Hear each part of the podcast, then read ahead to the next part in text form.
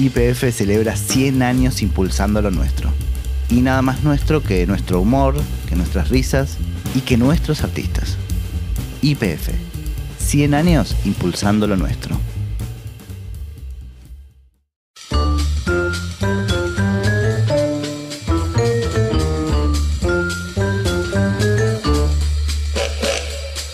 Hola, mi nombre es Adrián Lackerman y esto es Comedia, un podcast sobre humor. Pilar Gamboa es actriz y dramaturga.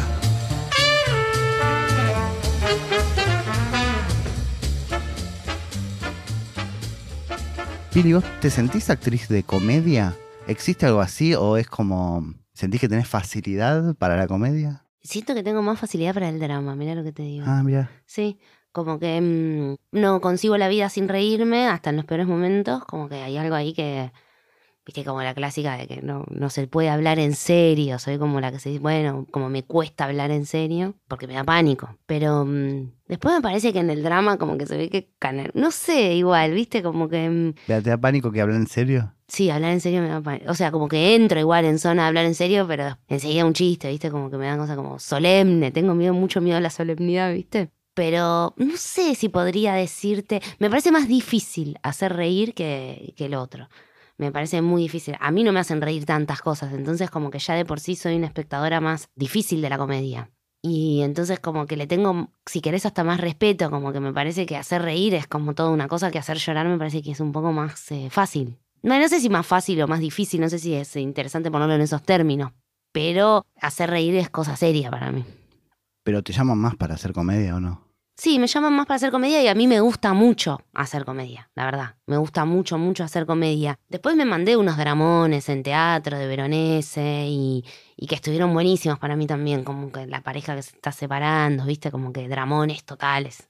Esas parejas burguesas que no le importan a nadie, pero que son unos dramones, ¿viste? Y también hice bastante, pero sí, me llaman más para hacer comedia. Creo que algo del tono de la voz por ahí para mí. Siempre pienso como que tengo esta voz medio así, como por ahí, eso hace ya reír. Y bueno, no, no sé por qué, qué sé yo, no sé, pero sí, sí, me llaman más para esos personajes más. Me llaman más mm, medio loca también, como de los personajes más intensos y que traen entonces esta cosa más, de- más graciosa por las respuestas y todo. ¿Pero te gusta dividirlo en género? Tipo, hay cosas que son comedia, cosas que son drama, porque en general muchas de las cosas que haces vos más de producción propia no se podrían definir exactamente como algo de género particular. No, no, no. Arranqué dividiendo las aguas porque vos me preguntaste Sí, sí, sí. casi dividiendo las aguas, pero en realidad eh, no, como que... O sea, para mí como que lo más interesante, o por lo menos lo que más me gusta a mí cuando lo veo, es lo que me hace pasar por todo un crisol de lugares, ¿viste? Como que no es que... mm, como lo puramente gracioso, salvo algunas cosas.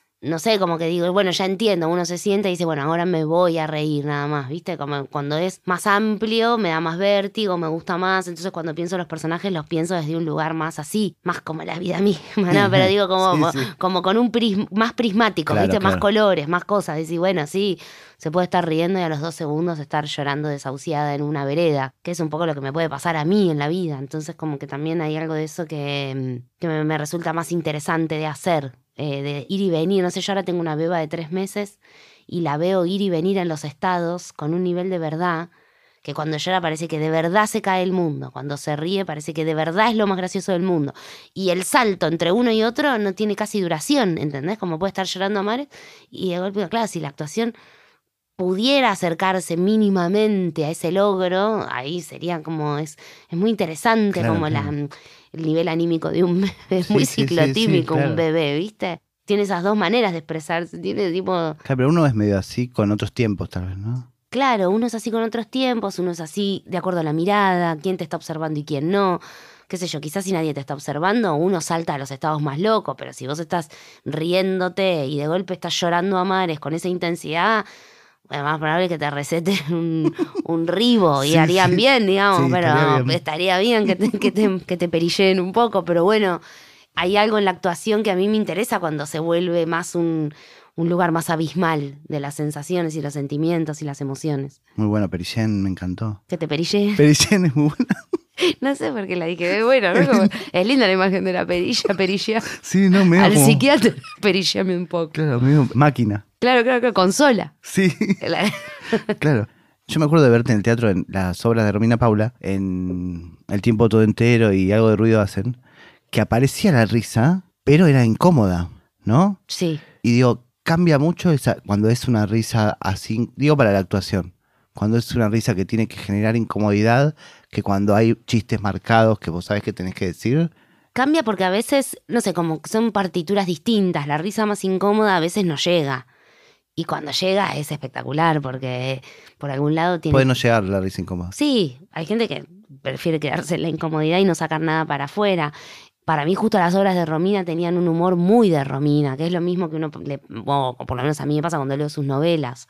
Son esas risas medio incómodas que sí, tipo, ay, qué mierda esto, bueno, me voy a reír, es una mierda, pero me río. Y cuando haces una, una obra, como, no sé, más como Petróleo, si querés, que tiene unos gags y tiene unos chistes, bueno, el desastre es que no se ría nadie, porque encima está pautado para la risa y si no se ríe nadie es un desastre, que en general digo se ríen, pero bueno, es otra partitura, ¿viste? Como uno espera la risa de otra manera, la risa más incómoda, igual se repite casi como un gag, ¿eh? Como que no, no es Las que... formas de la risa, Sí, como que en la risa incómoda también se repite en los mismos lugares, como que mm, no somos tan especiales, pero mm, nos reímos bastante de lo mismo, me parece. sí. Y cae como en lugares, pero es distinto, como que la carcajada es una cosa y la risa incómoda es otra, ¿no? Como que eh, las dos son re bienvenidas, o por lo menos a mí cuando actúo las dos me encanta. O sea, saberlos ahí, mirando y, y estando atentos a lo que está pasando es, es espectacular. ¿Y te tienta eso, la risa? ¿Para hacer otra cosa, para hacer más? Te tienta, no a nivel de tentación, no, de sino tentación de... actoral, de hacer un poquito más. Y sí, viste que el diablo es, te mete la cola en los actores. Yo me acuerdo siempre que Fede León decía, bueno, si vos este, dejas una obra sin director, cuando la vas a ver va a durar 20 minutos más. Y es un poco así, como que el actor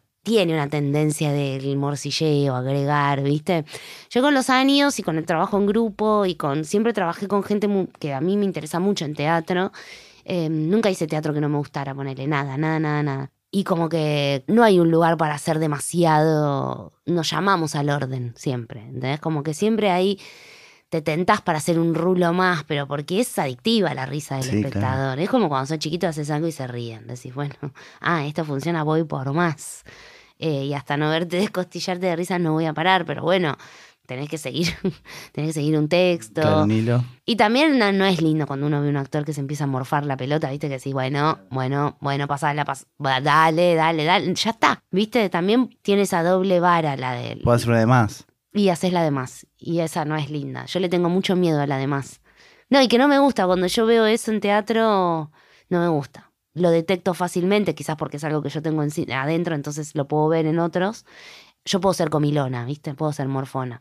Pero el trabajo en equipo, con piel de lava y todo, y siempre actúo con gente que le gusta actuar, entonces siempre es tipo, che, te miran con cara de decir, pasame la pelota porque te voy a ir a buscar.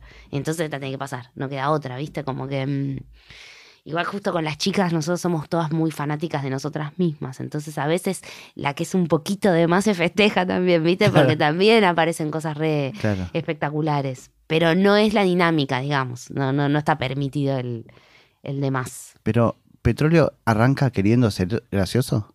No, no. Petróleo arranca, mira, como todas las obras nuestras, viste, nosotros trabajamos que actuamos, dirigimos y escribimos. Entonces es muy caótico el, el nivel de trabajo, como el, el proceso, digamos. Son caóticos. Sí. Las piel de lava son Elisa Carricajo, Laura Paredes y Valeria Correa. Exacto. Son procesos muy caóticos que llevan mucho tiempo y muy anárquicos, ¿viste? Como que, como la premisa es, bueno, ¿quién tiene la verdad? Nadie. Bueno, entonces siempre digo como que exige mucha más responsabilidad, porque si vos tenés un director afuera que te dice, eso estuvo lindo, eso estuvo bien, eso estuvo mal, bueno, es más tranquilizador, pero Claro. si vos entre todos decís, qué sé yo, que estuvo bien y que estuvo mal, y se vuelve más como una devolución de un conjunto, ¿entendés? Como decir, mira, a mí esta parte me pareció que estaba bien, yo no la sentí tanto, pero sí me gustó esta.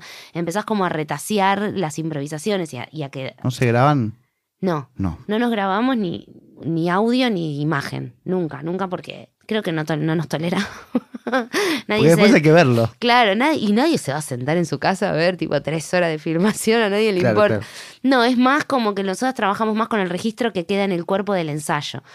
con el tamiz que eso implica. Si yo tengo que bajar una improvisación de las que hubo, ya sabemos que yo lo voy a tamizar a mi manera, como que... Y bueno, y la- entonces como que se vuelve un proceso muy anárquico al no tener jefes, pero se vuelve anárquico y re interesante porque es como eso, como la anarquía es como, no sé, como que exige estar muy, ser muy responsable. Eh, entonces me parece que con piel de lava siempre arrancamos con el deseo de qué nos gustaría actuar. O sea, como es un laboratorio para nosotros, ese tipo de che, y si hacemos de chabones fue así, ¿viste? Y no era pensado en chistes. No digo que haya esa cantidad de risa. No, de hecho me acuerdo el día del estreno que yo antes de empezar la función le dije a Elisa, mira Eli, me parece que no se va a reír nadie, ya vestidas con las pelucas, todos los bigotes, todo. Digo, no se va a reír nadie, estemos preparadas para las caras raras a la salida. Es una apuesta, es una prueba, nos salió esto. Pero la intención era que sí. A nosotras nos hacía Ah, reír. ok, entonces sí. Pero nosotras abrimos una vez un ensayo a amigos que no se rió nadie, pero no estaba bien en ese momento, ¿eh? No se había terminado de pasar algo, ¿viste? Que el teatro tiene eso. Pasan, no pasaba, no pasaba, no pasaba. Y cuando no pasa, te queda la peluca, el bigote, tipo, ves la. Que después no pasó más con petróleo, pero yo me acuerdo mucho de ese ensayo que fue difícil. No, no pasaba, ¿viste? Después eso fue el ensayo general. Había dos ensayos generales. Uno que vino gente y el otro que no invitamos a nadie, el anterior al estreno, en donde ajustamos un montón de cosas. Digo, bueno, esta parte sale, entra esto. Medio como que se movieron ahí unas piezas de ajedrez bastante claves. Y después la premisa fue ser chabones, viste, incluso en el antes. Era como, dale, dale, dale, dale, dale, que te chupe un huevo, que nos chupe un huevo, nos chupa un huevo, viste, en medio de un vestuario masculino. Claro. Que funcionó también, ¿viste? Porque la obra, digo, trabaja sobre la masculinidad, sobre los estereotipos de la masculinidad y todo, pero a la vez también sobre nuestra feminidad también, ¿entendés? Era como, nos daba pánico hacer de chabones. Decíamos, pero ¿por qué tanto? ¿Entendés? Como que hay una mirada que nos está juzgando si nos van a salir bien o mal estos chabones, ¿viste? Y esa mirada Ah, son claro. los chabones, ¿me entendés? Como que era todo muy... que por ahí no sentíamos esa presión haciendo otros personajes en nuestra historia. No, no, esa no estaba, claro. Claro, la de hacer de tipo. ¿Qué tan bien te sale hacer de tipo? ¿Entendés? Por chabones encima. Claro, ¿entendés? Como juzgar. Entonces ah, claro, eso ahí- nunca lo pensé, es espectacular. Entonces eso fue bastante espectacular, ¿viste? Como decir.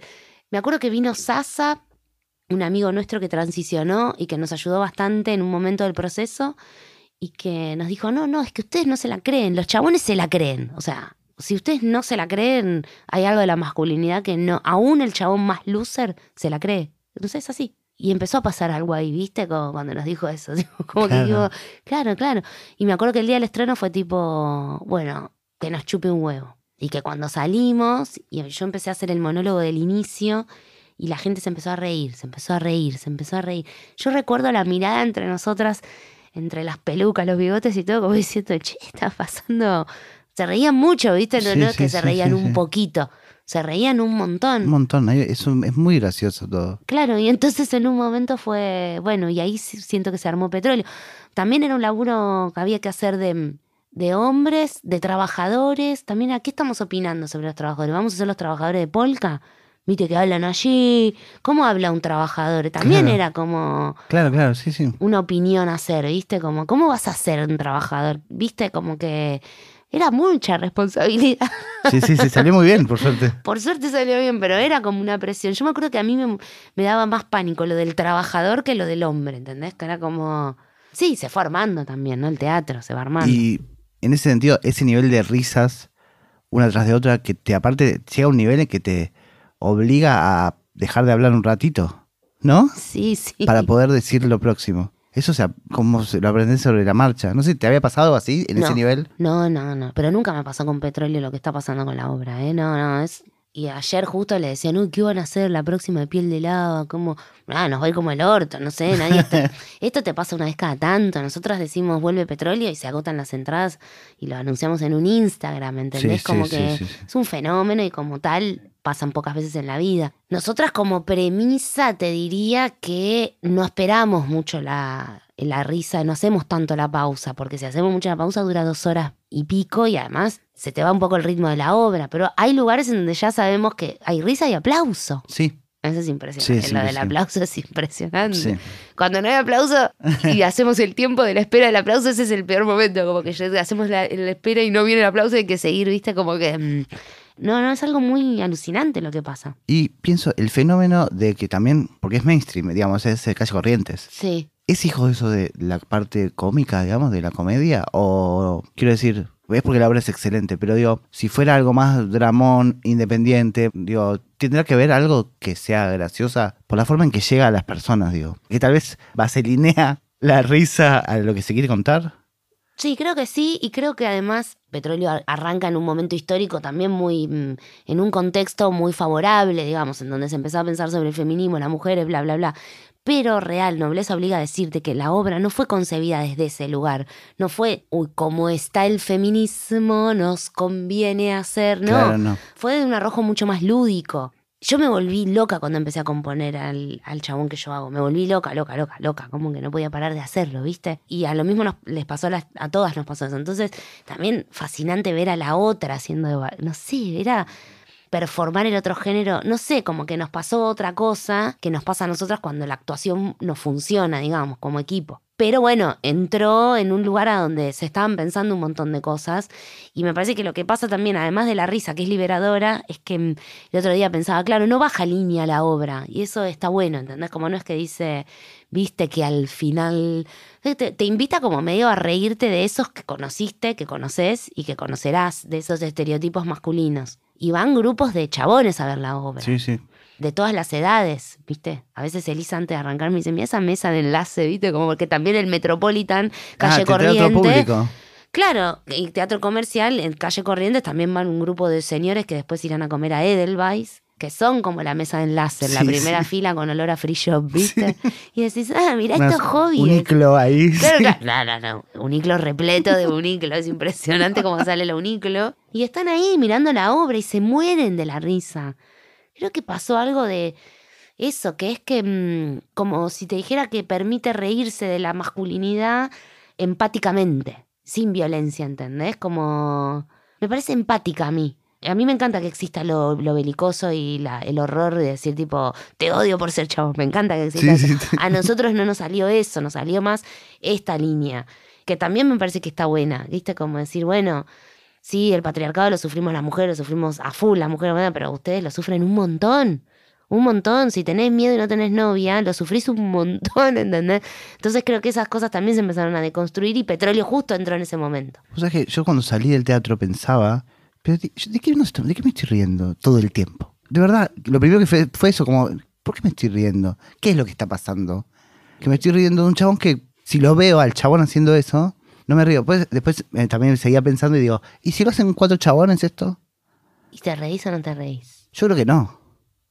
No sé. No lo sé. O sea, puede ser un buen negocio, pero... Sí, no, no, no, no se las vamos a regalar. No, ni ni pero porque me parece No, que la clave es que lo hagan ustedes. Nosotros lo pensamos, en, en algún momento es- teníamos de hecho nuestro elenco, ya no lo recuerdo, pero como nuestro elenco masculino de famosos, ¿me entendés?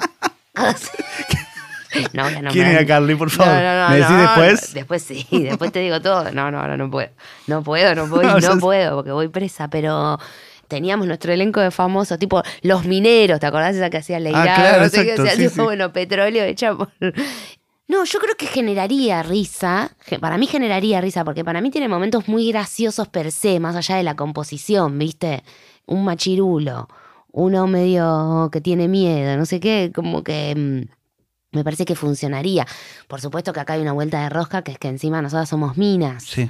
Y entonces ahí hay como una cosa más, un poquito más, una vuelta, y sobre todo por el final de la obra, que ellos entran como en esa zona más, eh, Flexible, más sí, sí. híbrida Claro, del género. Bueno, funciona porque somos minas. claro. Bueno, no sé, por ahí lo otro también funcionaría, porque también se tenían que poner, no sé, habría que probarlo, la Sí, supongo que también funciona, no sé, o a mí me pasó, creo, que era que también, no sé, te flashea el virtuosismo también. Hay un momento en que vos, yo no sé, te olvidás que son minas. Pero cuando arranca, no, ¿no? Cuando arranca ahí decís tipo, upa, peluca, todo eso como cuando lo mirás decís Vas, que vas entrando de a poquito, Vas entrando. de a poquito. Pero el toque ya, ya compraste. claro. Siendo, saliendo de petróleo, pero pensando en, en ustedes como piel de lava, te escuché en una entrevista que decías algo que me encantó, que era que piel de lava tiene como toda una solemnidad, ¿no? El nombre. El nombre. Y que en el fondo es Midachi, ¿no? Midachi, Midachi. Es Midachi, Pi, que es... Pilar, él, Elisa. La Laura, Laura va Valeria. El de, bueno, Sí, bueno, sí. pues si no era piel Pero lava. que también, como me llamaba la atención. No lo eh, dijimos durante años, porque surgió en una reunión, éramos muy chicas, teníamos 24. Vos pensás que nosotros trabajamos juntas de los 21, yo tengo 42, y las demás andan por ahí también. Entonces, viste, surgió una de Living, que no voy a detallar, pero de Living, de Living de esa época. Sí, claro. los livings de esa época. Y fue tipo, bueno, había que poner el nombre al grupo, bueno, y ahí no sé qué, en una servilleta, pi- piel, piel de la, piel de la, no, pero piel de la, medio, medio piel canela, ¿viste? Nos parecía medio bizarro. Y después nos empezó a gustar. Y entonces esa misma noche, en ese living, juramos que lo íbamos, nos íbamos a llamar, ¿a quién le importaba? A nadie, pero nosotros juramos que nos íbamos a llamar piel de lava, pero que nunca íbamos a decir que la lógica era de Midachi, digamos. Y en un momento creo que fue Laurita, Chachi dijo en un momento, che, ya digamos que es Midachi, porque ya no sé cómo contestar. ¿Por qué piel de lava era más difícil? Y era la pregunta obvia, ¿no? Que salía ahí Claro, siempre. ¿Por qué piel? Bueno, nos parecía por homenaje a las novelas. no, era toda una zaraza que no tenía asidero y empezamos a decir la verdad. No, y que lo decía también en el sentido de que puede tener una idea ahí como de, no digo de Midachi, obviamente, pero sí de que, como de lo, lo solemne y lo más simpático o gracioso o cómico, ¿no? Sí, la pavada. Sí, eso. nosotros somos como, yo me doy cuenta que nosotras damos la vida por un chiste, ¿eh? pero literal, como que, el- bueno, ¿me entendés? Porque los ojos te ponen, Sí, claro. que entendés de lo que te hablo. Perfectamente, es lo más lindo O que sea, hay. como se sostiene, o se da la vida porque funciona el chiste. Entonces, no solo escénicamente en la vida, ¿entendés? Como que, no sé, muchos chistes entre nosotros, mucha pavada. Muy amantes de la pavadita. Petróleo es una. Si te pones a pensar los diálogos, el otro día yo miraba porque, como la vamos a hacer en España, estaba mirando como escrito los diálogos y decía, esto es una pavada, ¿entendés? Hay co- escrito como texto, unos textos que son. ¿Qué te, qué te crees? ¿Que tenés deditos de niñito explorador? ¿Entendés? Unos textos que son una pavada, Claro, claro, son claro. muy pavada, muy pavada. Entonces, bueno, eso es un poco lo que nos gusta a nosotras. No, y aparte se están haciendo reír entre ustedes. Todo el tiempo. Es la clave. Ay, no. Sí, es una fiesta la función. Eh, nos hacemos reír entre nosotras antes en el camarín, en el escenario, cuando salimos. Estamos, o sea, construimos toda nuestra amistad en tratar de hacernos reír todo el tiempo entre nosotras. Y ahí, como no nos dio para hacer una banda de rock, hicimos una banda de teatro, pero como que somos unas pavotas. Pienso en la forma en que estás contando cómo laburan y cómo laburas vos en relación a las producciones propias. Digo, pensar las escenas, improvisarlas, ver qué sale de eso, retomar. Es un trabajo muy distinto a que te manden un guion y al otro día tengas que estar en la tele eh, haciéndote la graciosa también, digamos. Sí. O, haciéndote la graciosa, no, sino actuando. ah, Haciéndote la graciosa está, bastante bien. Me estoy yendo a hacer la graciosa a, a Canal 3. Qué flojo estuve ahí. No, no, es bastante, imagínate. Mi abuela decía, practicaron en vez de ensayaron, me parecía increíble. Ah, es. Practicaste hoy, ¿no? Practicaste, era muy bueno. Sí, es re distinto, pero es distinto también porque es distinto, qué sé yo, yo igual empecé a hacer tele muy tarde, a los 30. Y entonces me recostó al principio, ¿viste? Porque te llega el guion de la, de la tira, el capítulo, vas ahí y decís, pasamos letras al pedo, si cada uno va a decir lo que se le canta, ¿entendés? Como que no hay un respeto hacia la... Es distinto, ¿viste? Se- obvio que se dice más o menos, pero bueno, los actores se improvisan mucho. Yo entonces al principio, claro, para, yo siempre fui muy respetuosa de los textos, pero porque tanto laburo Claro, por eso sí. llegar a ese texto entre tantas cabezas. Bueno, este es el texto que hay que respetar, que me parecía como... Yo soy medio respetuosa de los, del autor, ¿viste? Como me gusta respetar los autores. Puedo decir, che, esto me queda incómodo, lo puedo cambiar, o lo puedo llevar un poquito, lo puedo ablandar, sí, ablandarlo siempre, pero pido permiso, ¿viste? Como que no soy muy irrespetuosa, pero porque entiendo lo que es el laburo de escribir. Y a veces, bueno, por ahí si me está escuchando Santi Koroski va a decir, no, es verdad, porque es verdad que yo... te- No, no. También hay algo que es cierto, que es que uno a veces lo aprendo mal, ¿entendés? Como que para aprenderlo me lo hago en mi forma y después me dicen, no dice así exacto. Después están los loquitos como Santi Como. Santi que tal vez era especialmente quería que digas la palabra esa. Claro, claro, que también decís, bueno, bueno, aflojá. Es un, es un pobre Koroski, ¿no? Salió el nombre de Koroski y le digo. Pero bueno, como que sí, es distinto el trabajo, es distinto todo, como que yo la sensación que tengo, ni porque una cosa sea mejor que otra, ni que hablar, yo no soy muy prejuiciosa, no estoy diciendo que la tele tiene menos calidad que, que lo otro, lo que sí tiene es menos trabajo, eso seguro, en encontrar las palabras y en, y en ver como grupalmente que sale y armar un lenguaje, bueno, es más apegarla, sobre todo una tira, ¿no? Que es más como una gimnasia, es como ir al gimnasio. En el actor. Yo, una persona que no va al gimnasio, pero siento que es como eso, como ir a entrenar actuación, eh, la tira. Es ir a hacerte la graciosa. Sí. Pero, ¿y ahí el reflejo de saber que estás bien y eso? Porque no te imagino viéndote No, no me veo nunca.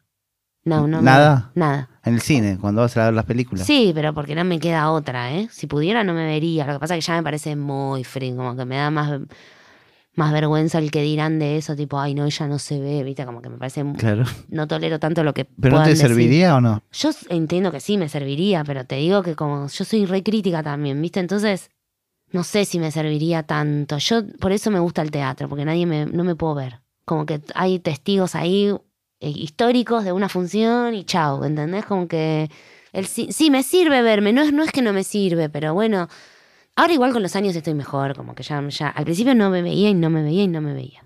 Pero el reflejo, digo, la- en, cuando estás grabando tira o la tele o en el cine, es técnicos o compañeros que se Sí, rían. como para mí es el teatro, lo que pasa teatralmente, ¿viste? Es lo mismo, pero con unas cámaras. Exacto. Como es lo mismo en el set de, de filmación. Después he ido a veces a chequear, pero no soy una actriz que termino. Y si el director dice hecha, no chequeo, ponele. Alguna que otra vez muy insegura y de decir, "Chum, estoy medio haciendo cualquier banana, digo, bueno, a ver, me la mostrás, pero muy rara vez. Como que soy medio como, la, debo pifiar un montón de veces, obvio, ¿eh? pero el mi termómetro soy, es como, soy yo, es como lo que pasa escénicamente en el momento de la acción del... Ese es el termómetro para mí. Si a mí me sucedió algo, o si lo estoy forzando, qué sé yo, no sé qué es el termómetro. Entonces, si lo estoy forzando, pido otra. Y después también lo que pasa ahí alrededor. Uno se da cuenta cuando las cosas estuvieron buenas. No sé, no hay ahí. No te lo vienen a contar. Después, obvio que son las subjetividades y por ahí lo que a vos te parece que estuvo buenísimo, el otro también te dice, vamos con otra. Y decís, ay, a mí me gustó, ¿viste? Como que después es lo que pasa. En cualquier cosa artística. en- sí, en todo, en todo. Sí, en, sí, en sí. la vida, en el amor, en todo. Sí, la bueno. astronomía. Estuvo bueno, en serio. no tanto. Eh, como que es lo que te pasa en todo. Sí, claro, claro. Es como vas viviendo. Ah, el la sexo vida. decías. Claro, claro. Fue espectacular, ¿no? Mm, Más o menos. Ah, yo lo sé re bien. ¡Wow! Transpirada, ¿viste? Dejó todo. No, igual también yo me doy cuenta en algo, que lo vi mucho en 30 noches con mi ex, que es que vos das todo. Como esto que decías de la vida por un chiste, pero también como si creo que es clave para hacer humor, que es no estar pendiente ni de la estética de uno ni del como no importa, no sé si hay una loca ahí o está o Sí, no, no, ¿No? Yo en general lo fui aprendiendo. Yo tengo 42 años, ¿eh? Eso lo fui aprendiendo. Vos pensás que yo soy de los noventas. De estás más flaca, estás más gorda. Adelgazaste. Qué lindo te queda el bronceado. Soy de esa época. Entonces, como que también ir borrando todo eso, ¿viste? Como. Lo que te quiero decir es que sí me importa cierta zona que la fui abandonando y sí hay algo de la actuación que a mí me vuelve loca. A mí me fascina la actuación, no sé, yo me vuelvo loca. Yo veo veo una actriz y soy capaz de retroceder y ver una escena varias veces, ¿viste? Si hay algo me gusta, como que pienso todo el tiempo, miro, soy observadora y pienso cómo actuar eso, ¿entendés? Como que me, me, vuelve, me vuelve loca, es lo que más me gusta en el mundo la actuación. Entonces como que la veo, lo veo en la cotidianidad, veo todo. Todo el tiempo pienso en eso. Entonces como que cuando actúo medio la premisa es medio tirar toda la carne al asador, ¿viste? Prefiero que me digan menos. Que me digan un poquito menos. Yo me acuerdo cuando hice la película de Salem, Fernando Salem, que se llama mm, Cómo funcionan casi todas las cosas, que era una piba que vendía enciclopedias. Es una película re linda para mí, re chiquitita, una ópera prima filmada en San Juan. Claro, yo llegué a San Juan, ya era un equipo armado y fui con todo, ¿viste? Como que fui a la comedia, total, era una, un cuello ortopédico, fui a la comedia y vino el director Salem, que ah, es amigo mío, Fer, ahora, pero en su momento me dijo, mira, está buenísimo, dijo, pero eh, no tiene nada que ver a lo que venimos filmando. claro. Ah, le dije yo, ¿y cómo qué vienen filmando? No, no, es más tranca la peli, me parece. Me Qué dijo. laburo raro, ¿no? La actuación también. Claro, claro, me dijo, tipo, me parece que es un toque más tranca. Está la difunta Correa. Ah, le digo, pero bucólica. Yo estaba medio indignada que, viste, como, eh, no, no, no, bucólica no, lo que estás haciendo, pero un poquito menos. Digo, bueno, listo, prefiero eso, pasar ese papelonazo, si querés, de, de tirarse a la pileta y quedar como, como una intensa, Claro. que lo otro. Lo otro no, no soy buena con lo otro, además. No, no soy buena, no soy buena. No, no, lo más lavaduchi, no soy muy buena. Eh, las películas que hice más lavadas, mm, no, no, no, no, no sé.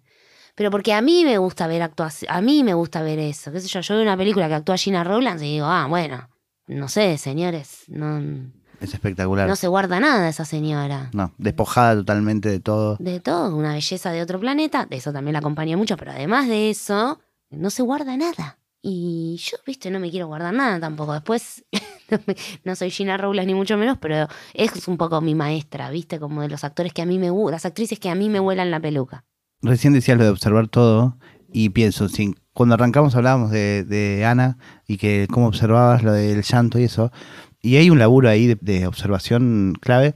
Lo pensaba también Carly, supongo que tuviste que observar, chabones, que después me tengo que acordar de preguntarte quién era el elenco de chabones, pero para, y lo pensaba también en el término de la parodia, porque te escuché también decir como que no te copaba la idea de que esto sea una parodia, o del género o del subgénero parodia en general, que tampoco te copaba mucho. No, no me gusta la parodia. ¿Qué es lo que qué es lo que pensás con eso? Ubicás la parodia como que hay algo ahí que es tan... Bueno, los Midachi.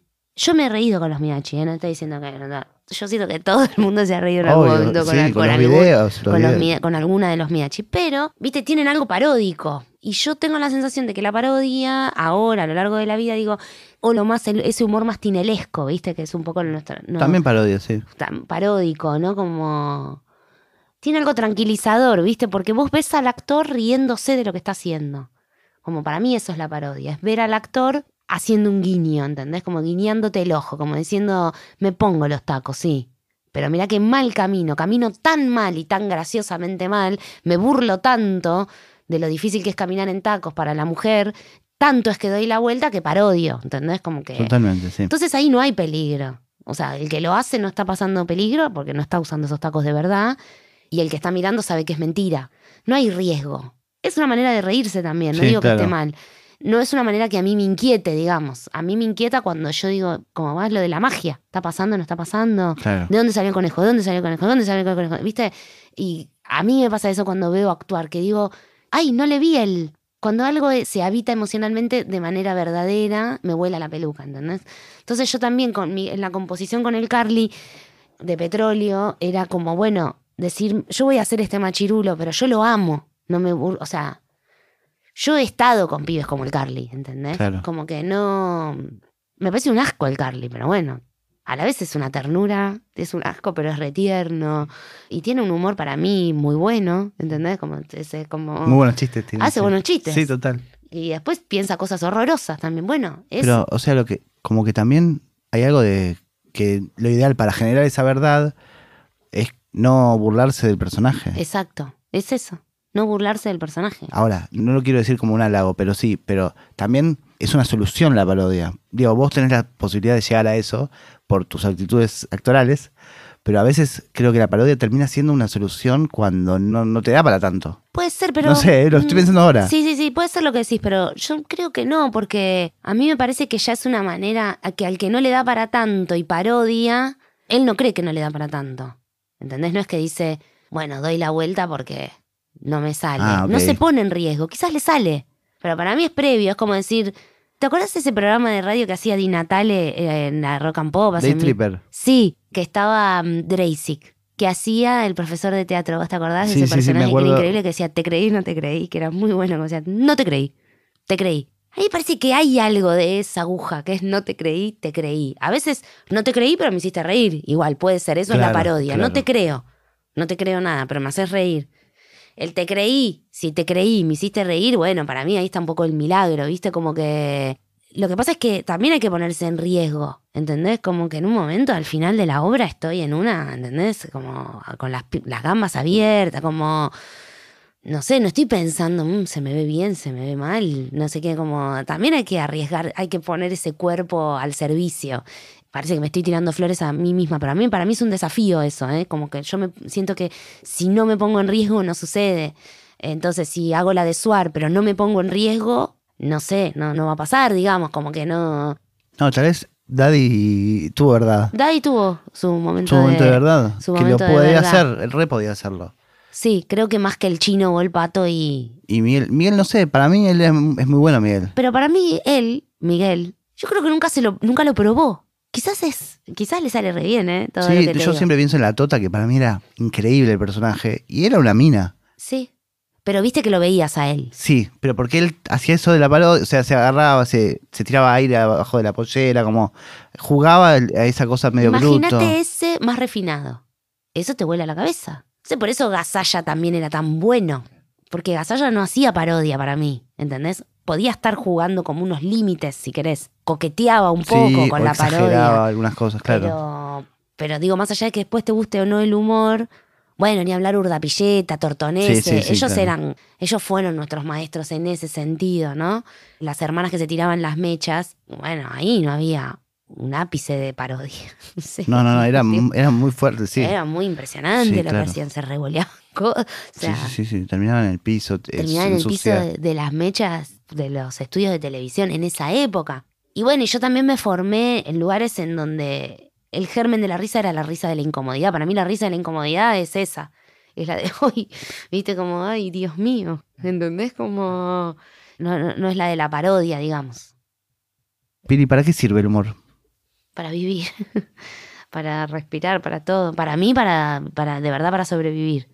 Para mí es mi, es mi carta, no sé, no, no. No, yo además, si estoy con alguien que no tiene humor, viste, cuando ya decís, ay Dios mío, como que me cuesta un montón. La gente que nos, todos nos reímos de algo, por supuesto, pero la gente que, que la risa aparece tan tarde, viste, Eh, me cuesta, me cuesta, me cuesta. Aunque puedo estar hablando de la cosa más profunda del mundo igual, ¿no? Pero bueno, bueno, pues como una cosa no quita la otra. Me, Claro. me puedo reír del horror. Esto fue Comedia, un podcast sobre humor. Si querés colaborar con Comedia, entra a adrianlackerman.com y hace tu aporte desde Argentina o desde el exterior. Grabación y sonido, Juan Pablo Ferreiro, arroba audiocaster. Diseño e ilustración, Guillermo Mesa. Hasta el próximo episodio. No me imagino una vida sin chistes. Como que digo, uy, ¿para qué? ¿Viste?